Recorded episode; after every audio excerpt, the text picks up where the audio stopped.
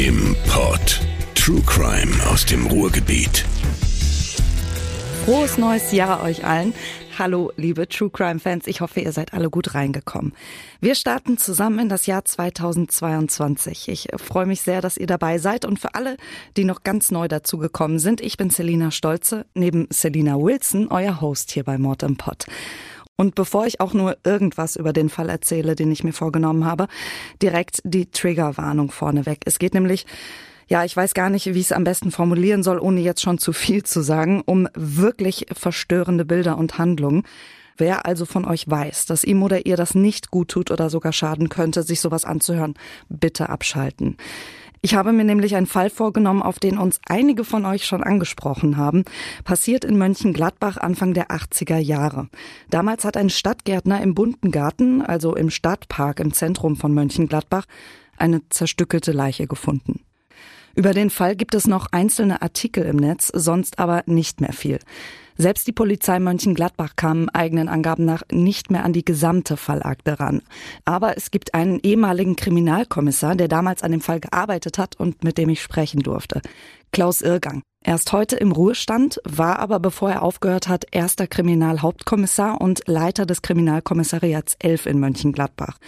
1984 war er gerade mal 27, erst seit etwas über einem Jahr bei der Mordkommission und unser Fall war der erste, bei dem er allein zum Fundort fahren und die Ermittlungen aufnehmen durfte. Als wir beide miteinander gesprochen haben, war ihm eine Sache noch ganz wichtig, nämlich, dass ich, bevor wir hier anfangen, nochmal klar sage, da es ja keine vollständige Aktenlage mehr gibt, erzählt er uns hier natürlich von seinen ganz persönlichen Eindrücken und Erinnerungen. Und da der Fall ja jetzt schon fast 40 Jahre zurückliegt, sind die auch nicht mehr ganz lückenlos. Ich finde aber, Klaus Irrgang erinnert sich echt überraschend gut an ziemlich vieles, viele Dinge, viele Details. Auch daran, was am Morgen des 20. Februar 1984 passierte. Mein Tag fing äh, damals im Grunde ganz normal an, wie, wie jeder andere Diensttag äh, dann auch.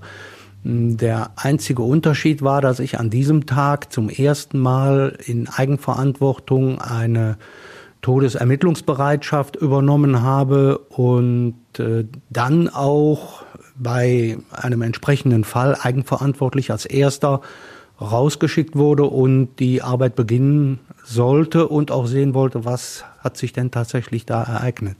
Begegnet ist mir dann natürlich ein sehr außergewöhnlicher Fall, der letztlich aber auch schon in der ersten Mitteilung sehr außergewöhnlich war, weil die unsere hm, Einsatzleitstelle hat mitgeteilt in die Dienststelle an mich als Bereitschaftsbeamten, dass man eine tranchierte Leiche gefunden hat. Tranchiert?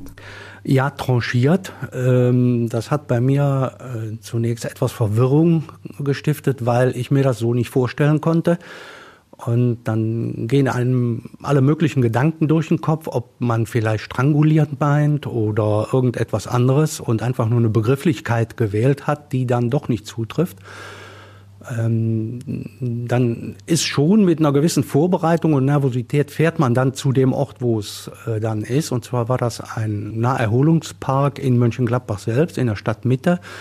Ähm, das ist der Botanische Garten, ist Bestandteil des Bunten Gartens. Und ja, als ich dann da ankam, stellte ich dann tatsächlich fest, dass es eine tranchierte Leiche war. Es wurden eine zerteilte Leiche gefunden, die tiefgefroren war. Äh, die Extremitäten waren äh, tiefgefroren, der Körper war tiefgefroren und es lag eine zunächst mal unüberschaubare Menge an Plastikdosen, Gefrierdosen mit vermeintlich zubereitetem Fleisch in dem Gebüsch im Botanischen Garten. War das sofort klar, dass es sich um menschliche Überreste handeln muss? Ja, das, das was an äh, Extremitäten gefroren da lag, war erkennbar. Da waren also Fuß und Hände, war erkennbar.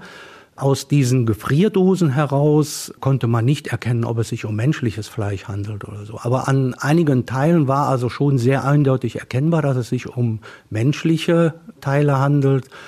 Bei dem anderen wiederum nicht. Das konnte man nicht.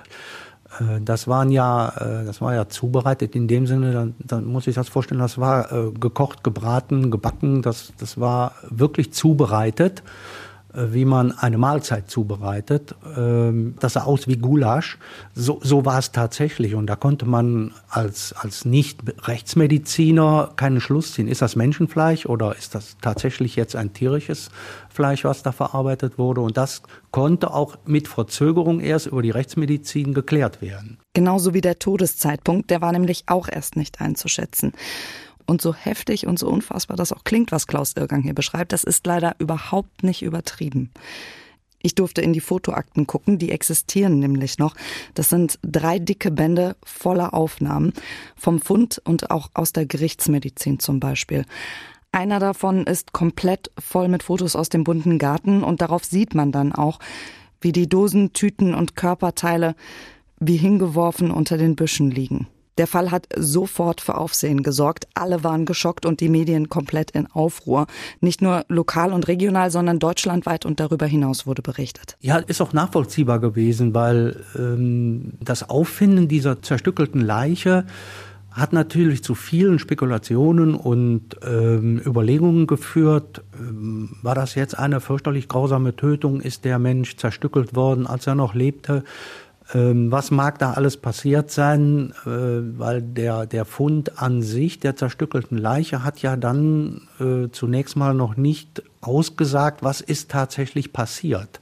Wie ist dieses Opfer zu Tode gekommen? Das war eben jetzt nur anhand der Leichenteile nicht sofort erkennbar. Da musste auch die Mordkommission erst noch ermitteln. Von dem ganzen Medienrummel haben die Mordermittler deswegen auch zumindest am Anfang nur wenig mitbekommen, sagt Irgang. Sie haben sofort angefangen, die Spuren zu sichern, Umfeldbefragungen zu machen und waren damit dann erstmal voll beschäftigt.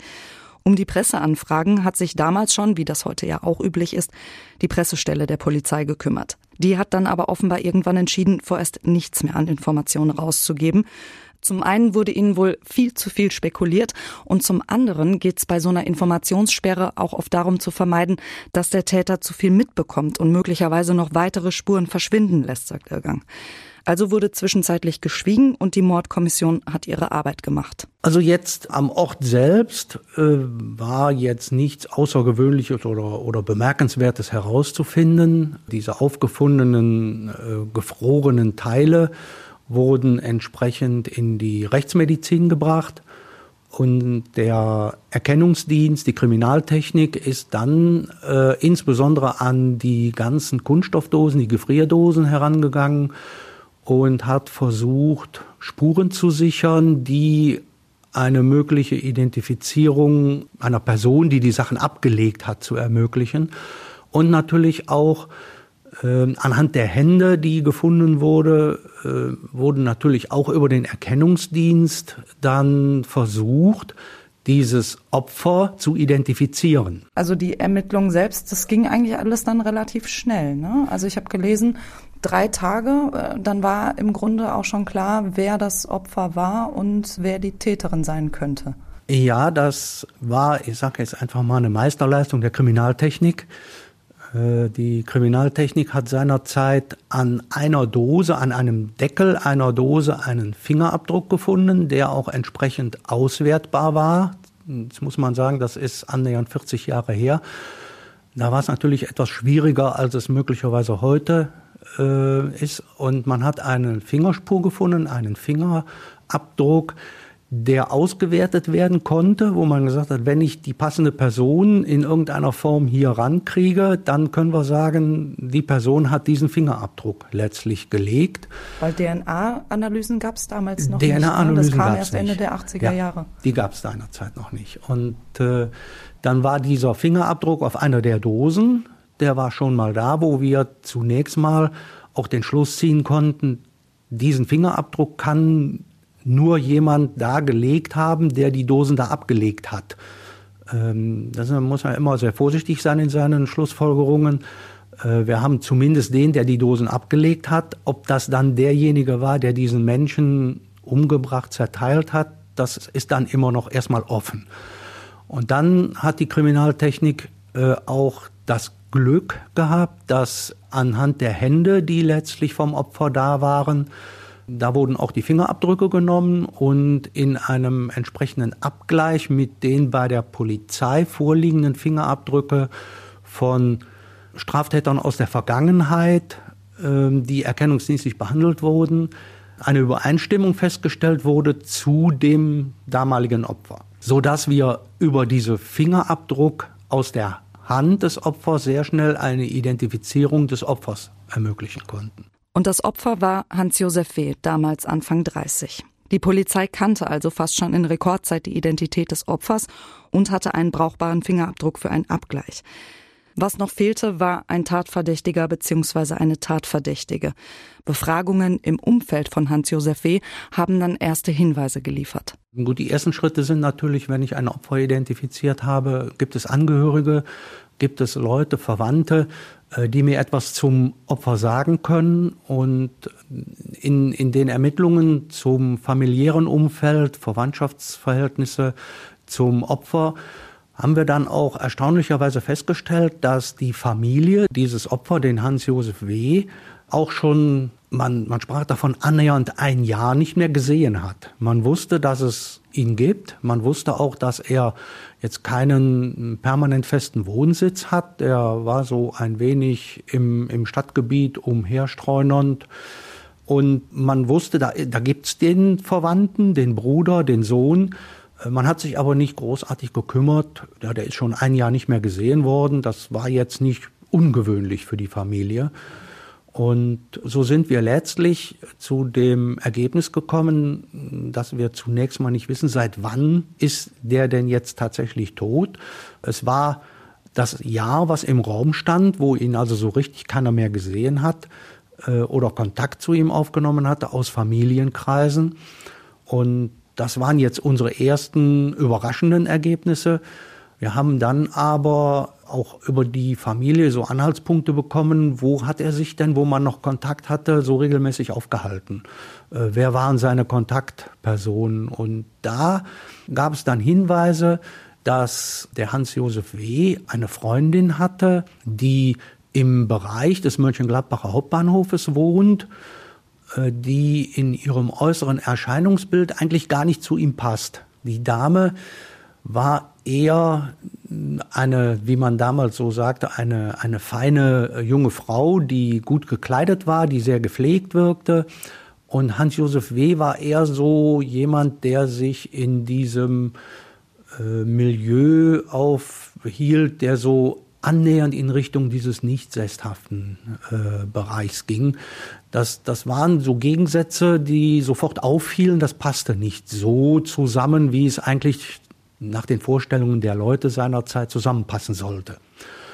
Und es kamen immer mehr Hinweise zusammen, auch dass diese Dame offensichtlich Schlangen in, in ihrem Lebensumfeld haben muss, weil in Zoohandlungen, wo auch Lebendfutter für Schlangen verkauft wurde, ähm, waren die beiden auch zusammen aufgetreten. Da waren auch entsprechend andere Hinweise.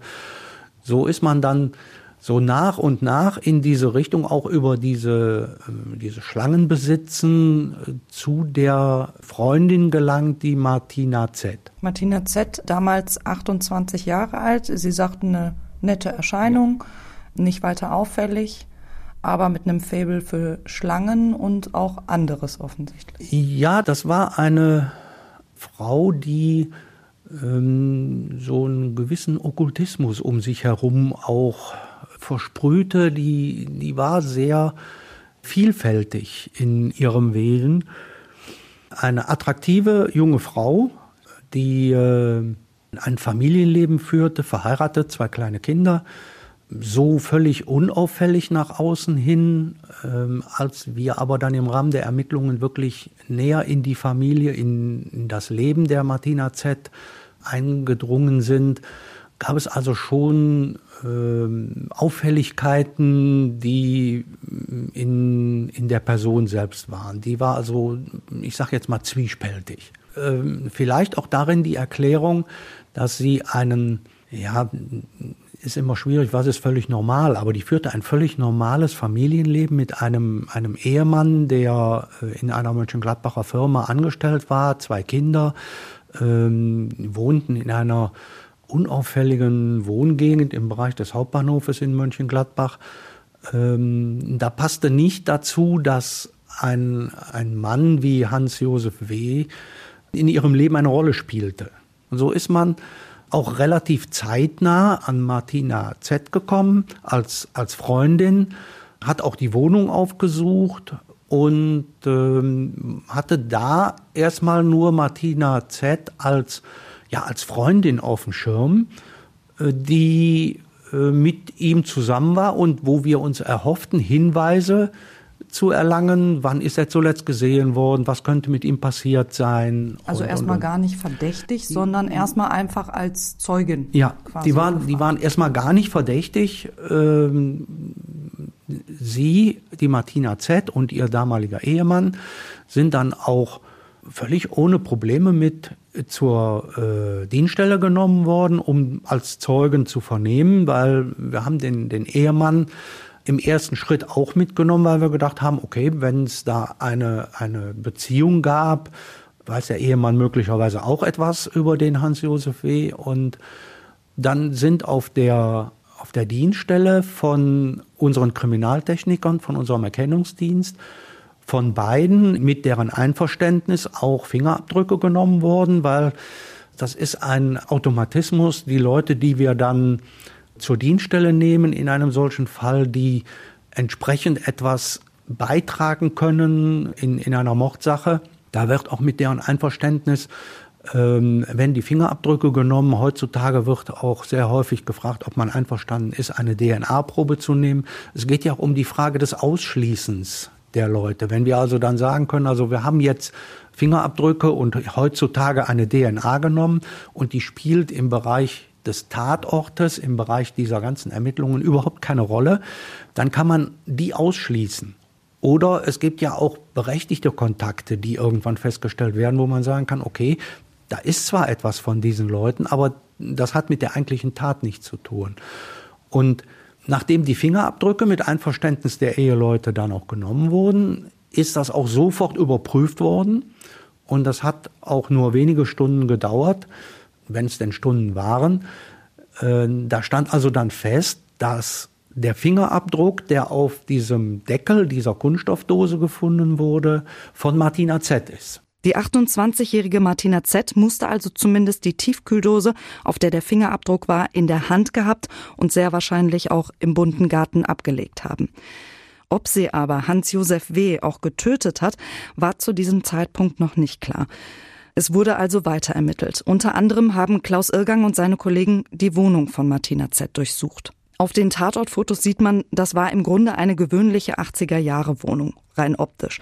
Sie hatten ein kleines Bad mit Wanne, beige gefliest, ein Schlafzimmer mit großem Massivholz Doppelbett und ein Wohnzimmer, da standen so diese typischen Glasvitrinen. Aber so gewöhnlich, wie es nach außen hin aussah, war es dann doch nicht. Im Schlafzimmer zum Beispiel stand quasi fast am Fußende des Bettes eine Kühltruhe, in der offensichtlich die Leichenteile aufbewahrt wurden. Die Ermittler haben außerdem die Kleidung des Toten zusammengepackt im Kleiderschrank gefunden und seine Zähne in einer Metalldose in der Wohnzimmervitrine. Richtig makaber. Die Rheinische Post berichtet außerdem, dass Franz Hammer, damals der Mordkommissionschef, erzählt haben soll, dass Martina Z abartig veranlagt war.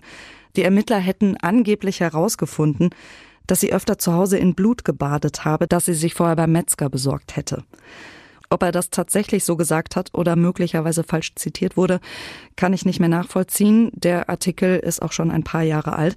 Aber auch Irrgang macht Andeutungen in die Richtung. Da waren viele Dinge. Die Schlange im, ja, in einer Etage über ihrer Wohnung hatten die noch einen Dachgeschossraum äh, der zu der Wohnung gehörte, wo, wo Schlangen waren, wo ähm, eben halt Dinge waren, die auch so, eine, so einen Rückschluss auf einen Okkultismus äh, gegeben haben.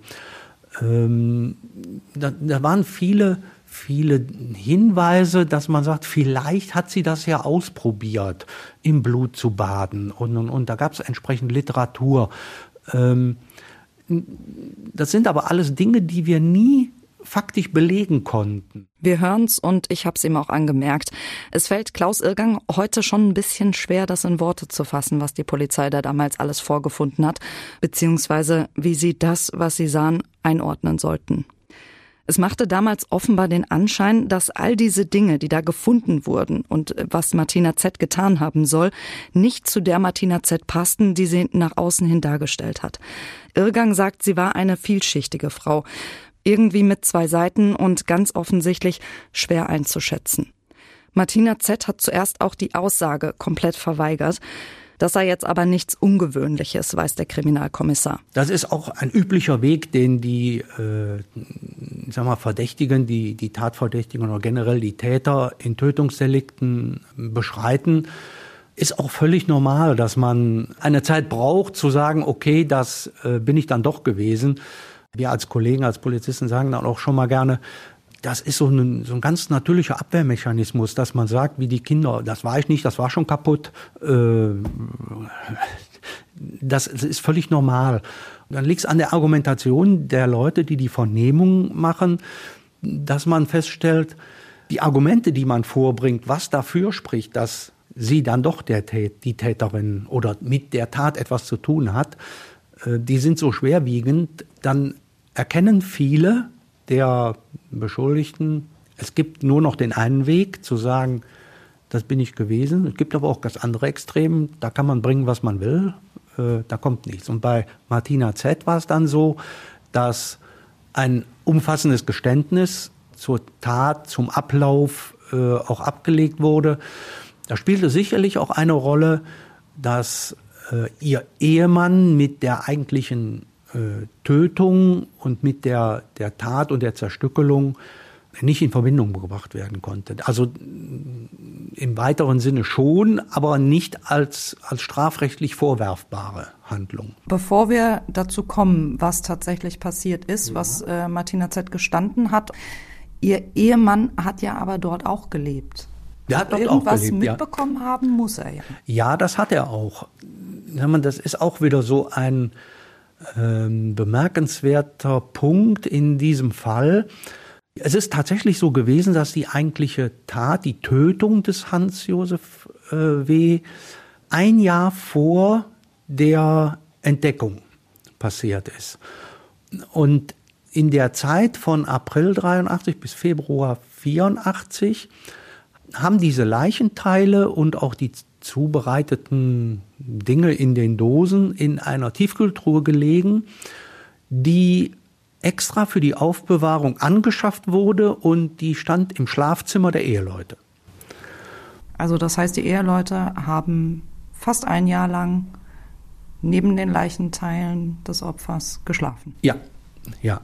Ähm, über die Vernehmung äh, des, des Ehemannes äh, ist dann auch ganz klar geworden, wie hoch die psychische Belastung speziell für ihn war, weil er, er hat dann angegeben, dass jedes Mal, wenn dieser Kühlmotor der Kühltruhe angesprungen ist, ähm, damit entsprechend die Tiefkühltemperatur gehalten wurde, er daran erinnert wurde, was jetzt Inhalt der Truhe ist. Und das hat den psychischen Druck bei ihm so hochgefahren über all diese Zeit, fast ein Jahr, dass er irgendwann seiner Frau letztlich, ähm, ja, wie man so schön sagt, die Pistole auf die Brust gesetzt hat und gesagt hat, also das muss jetzt weg, das muss hier raus, ich werde verrückt, das halte ich nicht mehr aus. Und das hat letztlich auch zu dieser ich sag mal jetzt für die Klärung der Tat natürlich überstürzten, unbedachten äh, Entsorgung dieser ganzen Teile geführt. Und äh, das war ein gemeinsamer Entschluss dann, okay, dann werden diese Teile jetzt entsprechend aus der Wohnung geschafft. Und dann ist man vom, vom Bahnhof, also wo die Wohnung war, im Bereich des Hauptbahnhofes Mönchengladbach, zum bunten Garten gefahren, also das mit den Fahrrädern äh, und hat in Taschen diese Sachen entsprechend transportiert und da im Gebüsch abgelegt. Was hat der Mann gesagt, warum er nicht zur Polizei gegangen ist? Warum hat er diese Leiche nicht gemeldet? Ja, die Liebe ist bei manch einem Ehemann unergründlich. Also der liebte seine Frau abgöttisch, der hatte die Kinder. Äh, das ist natürlich, es wäre eine, eine Familie zerstört durch die Aussage des Ehemannes da kommt ein, ein wenig Verständnis, wenn man das aus dieser menschlichen Seite betrachtet, natürlich für den, den Kriminalbeamten und für manch einen Außenstehenden äh, unverständlich, dass man sagt, also wie kann man so etwas verschweigen? Aber es ist eine besondere Situation, in, die, in, in der dieser Mann dann war. Und es, es musste ja auch in irgendeiner Form in der Wohnung zum Schutz der Kinder irgendwas passieren, dass die Kinder das nicht mitbekommen haben. Aber da, war, da ging es einfach darum, der Mann wollte eben halt mit allen Mitteln die Familie erhalten und er liebte seine Frau eben nun mal abgöttisch. Und als Ehemann musste er ja auch nicht gegen Martina Z aussagen. Martina Z hat dagegen doch irgendwann eingelenkt und den Ermittlern geschildert, was im April 1983 also fast ein Jahr bevor die Leichenteile gefunden wurden, angeblich passiert ist. Das basiert natürlich auch auf den Aussagen äh, von Martina Z. Martina Z und Hans-Josef W. hatten im April 1983 auch eine Liebesbeziehung. Gut, der Begriff Liebesbeziehung äh, ist jetzt vielleicht falsch gewählt. Man kann natürlich auch sagen, eine sexuelle Beziehung, die für Martina Z neben ihrer Ehe und neben ihrer Familie bestand. Die weiteren Ermittlungen haben auch dazu geführt, dass ähm, es, haben wir ja auch schon zu Beginn gesagt, so richtig passten die nicht zusammen. Und es war der Moment gekommen, wo auch Martina Z erkannt hat, ich muss in irgendeiner Form aus dieser Beziehung herauskommen. Hans-Josef W. war aber jetzt nicht äh, von sich aus dazu gewillt, diese Beziehung aufzugeben. Das war für ihn vielleicht auch so ein, so ein persönlicher Halt, dass er eine Beziehung hatte, die zwar offensichtlich nicht passte, aber die ihm ja dann wohl auch sehr gut gefiel. Und so ist letztlich von Martina Z, so wie sie angegeben hat, der Entschluss gereift, den muss ich irgendwie loswerden.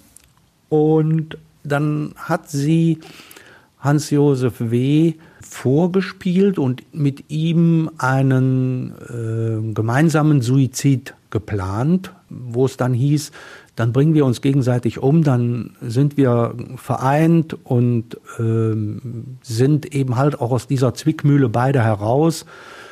Es war im Grunde ein vorgespieltes Liebesszenario eines gemeinsamen Suizids.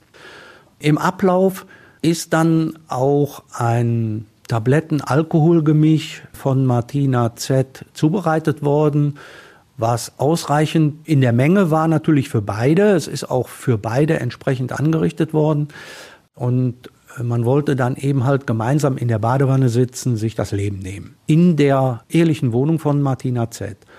Und Hans-Josef W. hat dann seinen Cocktail eben halt zu sich genommen, Martina nicht. Und nach einer gewissen Zeit, da muss ich jetzt auch passen, ich weiß jetzt nicht, wie lange es da gedauert hat, war dann bei Hans-Josef W. auch der Tod eingetreten und er lag halt dann tot in der Badewanne.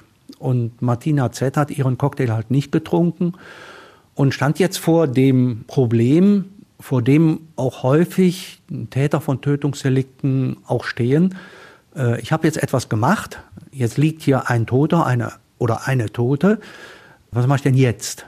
Das ist so dieses, dieser Gedanke im Vorfeld über das, was ist denn, wenn jetzt final da ein Toter liegt oder eine Tote liegt, was mache ich denn dann? Und dann kamen die Überlegungen, wie kriege ich denn jetzt hier diesen toten Hans-Josef W. aus der Wanne raus, ohne dass hier die Familie das ganze Haus mitkriegt, was hier möglicherweise passiert ist. Aber Sie sagen ähm, äh, vorgespielt. Das heißt, ähm, hat Martina Z, ähm, zugegeben, dass sie sich auch gar nicht selbst mittöten wollte. Ähm, aber sie hat sich gleichzeitig auch nicht die Gedanken vorher gemacht, wie sie den Leichnam ihres dann Ex ja, ja, genau so, genau so, genau so ist es. Sie hat dieses Ich bringe mich auch um einfach vorgespielt, um ihm, um dem Hans-Josef W. letztlich auch äh, klar zu machen, du kannst das jetzt entsprechend äh, machen. Äh, das ist, sie hat im Grunde aktiv daran mitgeholfen, dass er diesen Cocktail getrunken hat und hat ihm vorgegaukelt, wir gehen gemeinsam als Paar und ähm, das, das war ihr Plan, ihn auf diese Art und Weise loszuwerden als Störfaktor in ihrer Ehe. Und der Gedanke daran, was mache ich denn, wenn er dann hier tot ist, der ist bei ihr gar nicht gekommen. Und der Vollständigkeit halber, es gibt einen sehr interessanten Spiegelartikel, den ich noch öfter zitieren werde. Ein hilfloser kranker Mensch von Gerhard Mautz. Der ist 1985 erschienen, also kurz nach dem Urteil gegen Martina Z. Und da steht drin, das sei nicht der erste gemeinsame Selbstmordversuch gewesen, der erste sei gescheitert. Außerdem steht drin, Martina Z. soll Hans-Josef W. im betäubten Zustand in der Badewanne auch ertränkt und stranguliert haben. Ob das stimmt, ist für uns jetzt nicht mehr nachvollziehbar. Aber wenn es stimmt, könnte es natürlich Auswirkungen auf das Urteil und das Strafmaß gehabt haben. Ohne das Urteil kann ich das leider nicht genau sagen. Aber klar ist, der Mann ist in ihrer Badewanne gestorben mit ihrem Zutun. Außerdem hat sie seine Leiche zerstückelt, eingefroren, gekocht, aufbewahrt und irgendwann entsorgt. Aber warum? Warum hat Martina Z das getan? Das war in, für mich dann auch irgendwann in der Erklärung, dass das Zerstückeln des, äh, der Leiche war so ein ja, ein, ein Handeln, was notgedrungen äh, von ihr umgesetzt wurde, weil man den, den doch körperlich recht großen und schweren Hans-Josef W. als Leiche an sich nicht transportiert bekam und aus der Wohnung bekam. Vordergründig äh, und, und so auch entsprechend äh, niedergelegt ist, dass Problem war, da liegt der Tote in der Badewanne. Wie, wie werde ich den jetzt los? Eine rationale Entscheidung. Ich muss den da rausholen. Ich kann über die Tage, das hat sich ja über Tage erstreckt, über die Tage, die letztlich da diese Handlungen im Badezimmer umgesetzt wurden, kann meine Familie das, das Badezimmer nicht nutzen. Der, der Mann wusste, der Ehemann wusste sehr wohl, was da passiert. Das sind die, das sind so diese, diese Beweggründe, die offen auch für, für, für, die, für, für uns in der Kommission natürlich dann auch vordergründig nachvollziehbar waren. Aber das Ganze drumherum war dann mit viel Spekulationen, die natürlich dann kommen und sagen, aber warum denn dieses und jenes? Und, und. Eben, also die Erklärung scheint für einen Teil ihrer Handlung vielleicht noch plausibel. Aber es stellt sich immer noch die Frage, warum hat sie die Leichenteile dann so lange behalten und sogar noch gekocht und gebraten? In dem Spiegelartikel von Gerhard Mautz heißt es, Sie hat die Leichenteile zerstückelt. Sie hat die Leichenteile in einer zu diesem Zweck Eilands gekauften Tiefkühltruhe, die aus Platzmangel im Schlafzimmer stand, verwahrt. Sie hat sich der Leichenteile erst entledigt, als Braten und Sieden und auch das Übergießen mit Soßen den immer durchdringenderen Geruch nicht mehr aufhalten konnten. Hat sie die Leiche wirklich erstmal einfach aus dem Sichtfeld schaffen wollen? Auf diese Weise? Und was ist mit den Zähnen zum Beispiel oder der Kleidung des Verstorbenen, die sie ja auch beide behalten hat? Das sind alles Dinge, die sind wirklich schwer bis gar nicht nachvollziehbar und wir werden wohl auch keine Erklärung dafür bekommen. Weil es dafür auch keine entsprechenden Aussagen von Martina Z gab spekuliert haben wir mit vielen, vielen Möglichkeiten. Warum bereite ich jetzt äh, dieses Fleisch zu und lasse es aussehen wie, wie ein, ein zubereitetes Gulasch? Es gibt aber keine Aussagen von Martina Z., warum sie es gemacht hat. Wenn man jetzt etwas so sagt und vorschiebt, kann man natürlich ähm, darüber nachdenken, ob sie es gemacht hat.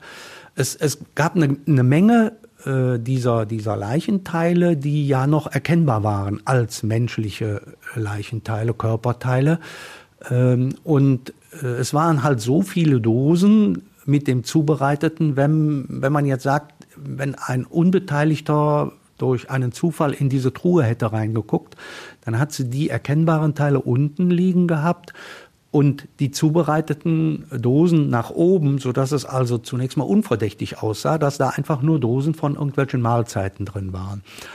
Äh, das ist aber auch nur Spekulation. Eine Aussage dazu haben wir in dem Sinne nicht bekommen. Das sind so Gedanken, die letztlich äh, in, in der Bearbeitung einer solchen äh, Geschichte immer und immer wieder aufgeworfen werden und die im Ergebnis auch nie eindeutig geklärt worden sind.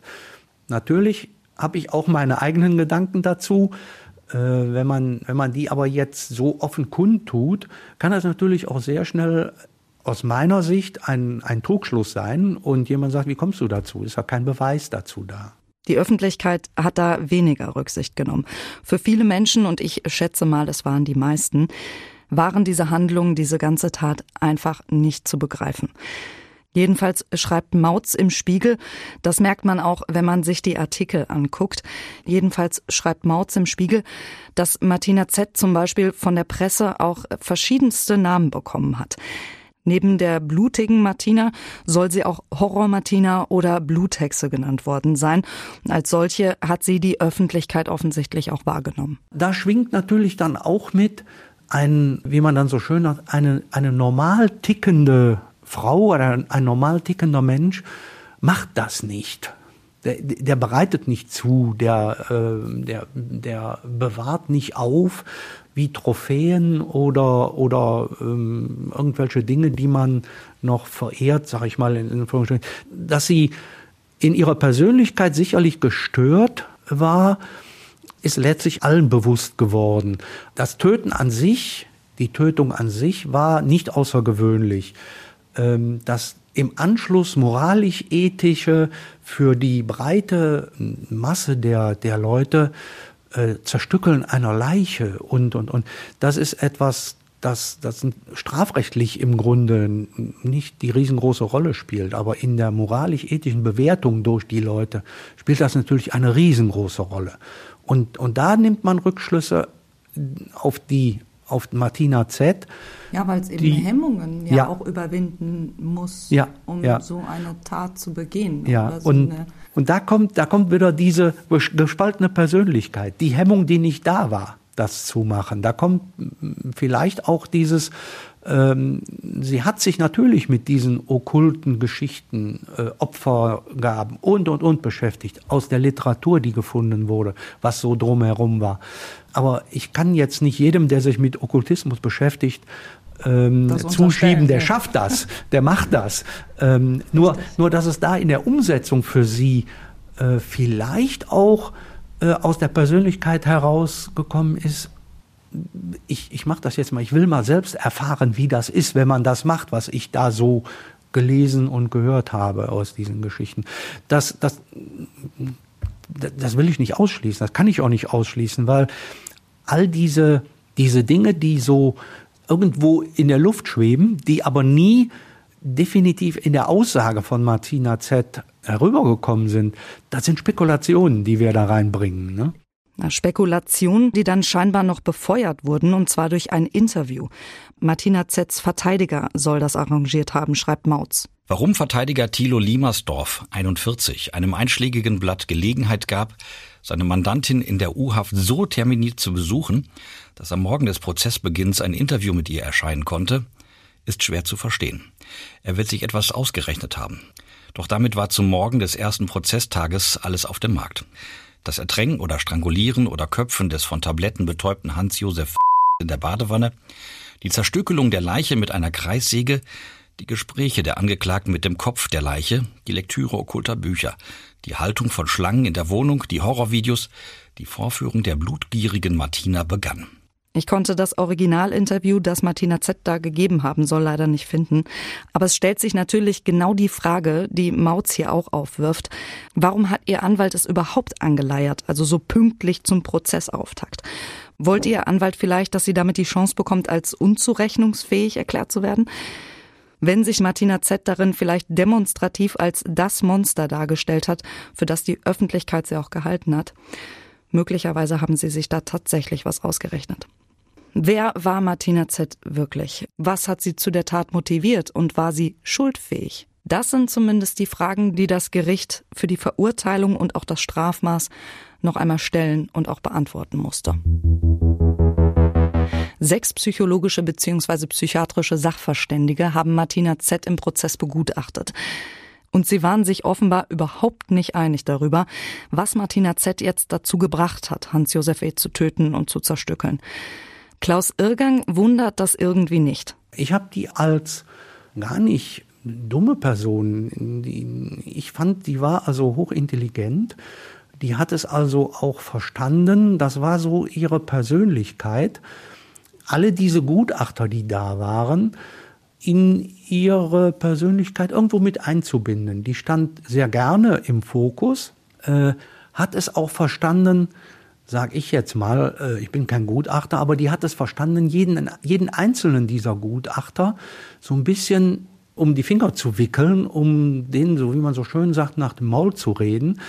Äh, das haben wir sehr wohl mitbekommen, dass die Gutachter die am liebsten auch noch viel, viel länger begutachtet hätten, weil eine solche Frau haben die weder vorher noch nachher mm, kennengelernt. Äh, die hat es verstanden, da entsprechend mit den Gutachtern umzugehen und äh, dass die Gutachter unterschiedlich überzeugt waren von ihrer Persönlichkeit, das passte ähm, zur damaligen Zeit und so wie ich die auch kennengelernt habe, äh, passt sehr gut zur Persönlichkeit von Martina Z. Möglich ist aber auch, vielleicht war Martina Z für die Gutachter einfach ein interessantes Forschungsobjekt. In den 80ern war es ja so, da hat man Frauen noch weniger als heute zugestanden, so brutal und aus den gleichen Beweggründen töten zu können, wie manche Männer es tun. Also zum Beispiel aus Mordlust oder sexuell sadistischen Motiven zum Beispiel. Vor allem die öffentliche Meinung damals scheint ziemlich klar. Im Spiegelartikel steht. In der öffentlichen Reaktion auf diese Angeklagte und in der öffentlichen Meinung zu ihrem Prozess entblößte sich eine Struktur, der zufolge eine Frau, die tötet, wenn sie nicht hysterisch, charakterschwach oder geisteskrank ist, ein Monstrum zu sein scheint, ein Tier in Menschengestalt. Und man muss ja auch sagen, es irritiert ja heute immer noch, wenn wir hören, dass eine schwere Gewalttat von einer Frau begangen wurde. Das sagt zum Beispiel auch Nala Saime. Das ist eine deutsche forensische Psychiaterin, die sich eben unter anderem auch mit Täterinnen beschäftigt. Sie sagt, es irritiert Menschen, weil Täterinnen ein tradiertes Rollenbild auf den Kopf stellen. Wir wissen aber mittlerweile, auch wenn es noch nicht viele Forschungen und Studienergebnisse zu dem Thema gibt, sie existieren. Es gibt grausame Täterinnen, auch Sadistinnen, Sexualstraftäterinnen, Frauen, die foltern und quälen, auch Frauen, die aus Mordlust töten, Serienmörderinnen. All das gibt es, wenn auch seltener. Nala Saimi sagt, dass Täterinnen sich jetzt im Wesen, also in der Frage, was sie zu Täterinnen macht, im Grunde gar nicht so wesentlich von männlichen Tätern unterscheiden. Sie haben mehr oder minder dieselben Probleme. Das heißt also psychiatrische Probleme, haben Selbstgewalt erfahren, Enttäuschungen, Misshandlungen erlebt. Manchmal spielen Drogen und Alkohol eine Rolle, aber auch Selbsthass, Frustration und Überforderung. Worin sie sich unterscheiden, ist oft die Form der Kriminalität. Also Frauen begehen zum Beispiel häufiger Gewalttaten in ihrem sozialen Umfeld. Heißt aber nicht, dass sie es gar nicht außerhalb des sozialen Umfelds tun. Außerdem töten Frauen oft weniger impulsiv. Das liegt aber manchmal allein daran, dass sie ihre physische Unterlegenheit durch zum Beispiel Planung ausgleichen müssen. Es gibt also schon Unterschiede zwischen Täterinnen und Tätern. Aber auch weibliche Täter sind eben nicht zu unterschätzen und können genauso gewalttätig sein wie Männer. Damals, 1984, war das noch viel weniger klar als heute, auch unter Experten. Ein paar der Gutachter damals im Prozess gegen Martina Z haben sich zumindest schon mal die Frage gestellt, können Frauen das gleiche destruktive, impulsive und aggressive Verhalten an den Tag legen wie Männer oder nicht? Einig waren sie sich dann aber auch in der Frage nicht und auch nicht darüber, ob Martina Z schuldfähig ist oder nicht. Dem Spiegelartikel zufolge bezeichnete einer der Gutachter Martina Z damals zum Beispiel als hysterischen Charakter und absonderlich, aber nicht seelisch abartig und auch nicht schuldfähig. Ein anderer dagegen hat offenbar eine Begründung für die Tat in Martinas Medikamentensucht und ihrer Essstörung und Magersucht in der Jugend gefunden. Er hat ihr dann eine tiefgreifende psychische Störung attestiert. Ein weiterer Gutachter, der hat wohl von tief verwurzelten Ängsten, Unsicherheiten und Rissen in der Identität gesprochen. Martina Z habe ein angstbesetztes, bedrohliches Bild von Männern, soll er gesagt haben. Deswegen suche sie sich tendenziell schwache Männer, die von ihr abhängig sind. Dadurch käme es zur gegenseitigen Abhängigkeit und zur Selbstaufgabe und das wiederum löse Angst und aggressives Verhalten aus. Schuldunfähigkeit sei seiner Meinung nach nicht auszuschließen. Das Einzige, worin sich dann doch noch alle einig waren, Martina Z stellte eine Gefahr dar, und zwar für sich und andere. Das Gericht musste entscheiden. Die Staatsanwaltschaft forderte damals zehn Jahre. Der Staatsanwalt soll auch geäußert haben, Martina Z sei eine kranke Frau, die dringend der Behandlung bedürfe. Entsprechend forderte er dann natürlich auch die Unterbringung in einer psychiatrischen Klinik. Die Verteidigung dagegen beantragt Freispruch wegen Schuldunfähigkeit und sogar die Aussetzung der Unterbringung zur Bewährung. Das Urteil fiel im Dezember 1985. Unterbringung in einer psychiatrischen Klinik, weil, und da gab es ja keinen Zweifel, Martina Z eine Gefahr darstellte. Acht Jahre wegen Totschlags. Martina Z wurde nicht wegen Mordes verurteilt. Das Gericht hat das offenbar so begründet, dass sich die Tat irgendwo zwischen Mord und Tötung auf Verlangen bewegt. Ja, ich sag mal, das sind natürlich juristische äh, Probleme und juristische Spitzfindigkeiten, aber auch juristische Auslegungen der Frage, ist es Mord oder Totschlag? Die Totschlagsgeschichte, jetzt bin ich bei der Gerichtsverhandlung und bei der Urteilsverkündung nicht gewesen, da kann ich also so tatsächlich jetzt nicht so sagen. Aber die Tatsache, ist jetzt meine Überlegung, die Tatsache, dass er entsprechend eingewilligt hat, auch in ich bringe mich um und sie hat aktiv nur diese Geschichten, das ist in Totschlag gegangen. Da, da ist es schwierig, ein Mordmerkmal letztlich reinzuholen äh, für, für das Gericht und auch für die Staatsanwaltschaft. Darum auch die Forderung zehn Jahre, aber dass die Unterbringung letztlich Bestandteil des Urteils war, das, das war im Grunde absehbar. Dafür, dafür war es auch, wie Sie ja selber sagen, mit den vielen Gutachtern, die sich insgesamt nicht einig waren, natürlich auch für das Gericht schwierig. Und wenn es Zweifel gibt, muss man zumindest so eine verminderte Schuldfähigkeit annehmen. Ne? Was ich dann aber noch sehr bemerkenswert finde, der Richter hat, wie es aussieht, noch mal ein paar klare Worte zu diesem öffentlichen Bild geäußert, das die Gesellschaft und die Presse ja von Martina Z gezeichnet hatte, der blutigen Hexe. Im Spiegelartikel steht dazu. Obwohl intime Dinge zur Sprache gekommen seien, habe man die Öffentlichkeit auch im Interesse der Angeklagten nicht ausgeschlossen, sagte der Vorsitzende Richter Willem Janssen zu Beginn der mündlichen Urteilsverkündung. Denn so wisse nun jeder, dass es sich bei der Angeklagten nicht um die blutrünstige Hexe gehandelt habe, sondern dass sich hinter dieser Tat ein einsamer, hilfloser und kranker Mensch verberge. Martina Z. wurde also für die Tötung und die Zerstückelung von Hans-Josef W. verurteilt und kam dann in eine psychiatrische Klinik. Häufig schließe ich ja an diesem Punkt mit dem Urteil oder auch mal mit der Freilassung der Täter nach verbüßter Strafe. Aber diese Geschichte ist zumindest an dieser Stelle noch nicht ganz vorbei. Ja, die ist dann mit einem Mann, den sie in der Psychiatrie kennengelernt hat. Die beiden sind gemeinsam aus dieser Klinik geflohen, sind von da aus in die Niederlande geflohen und haben sich im Bereich Amsterdam aufgehalten, ohne dass ich jetzt hier im Rückblick sagen kann, was wo sie in Amsterdam gelebt haben, wovon sie gelebt haben, was sie gemacht haben. Soweit ich weiß, ist die Polizei da auch sehr zurückhaltend mit Informationen gewesen. Man ja. findet auch heute tatsächlich nicht viele Medienberichte darüber. Da ähm, hat man sich wohl sehr bedeckt gehalten auch. Ja, einfach. da ist, also mir sind jetzt aus der Erinnerung nur die Fakten bekannt. Sie ist mit einem, einem Mann aus der, aus der psychiatrischen Unterbringung geflohen. Ähm, ist in die Niederlande geflohen mit dem Mann und man hat sie, ich weiß jetzt auch nicht in welchem Zeitraum, aber man hat sie dann in Amsterdam in einer Gracht tot aufgefunden. Das ist das bekannte, hier bekannt gewordene äh, Schicksal von Martina Z, ohne dass wir tatsächlich Details aus ihren letzten Lebensmonaten in den Niederlanden wirklich erfahren konnten.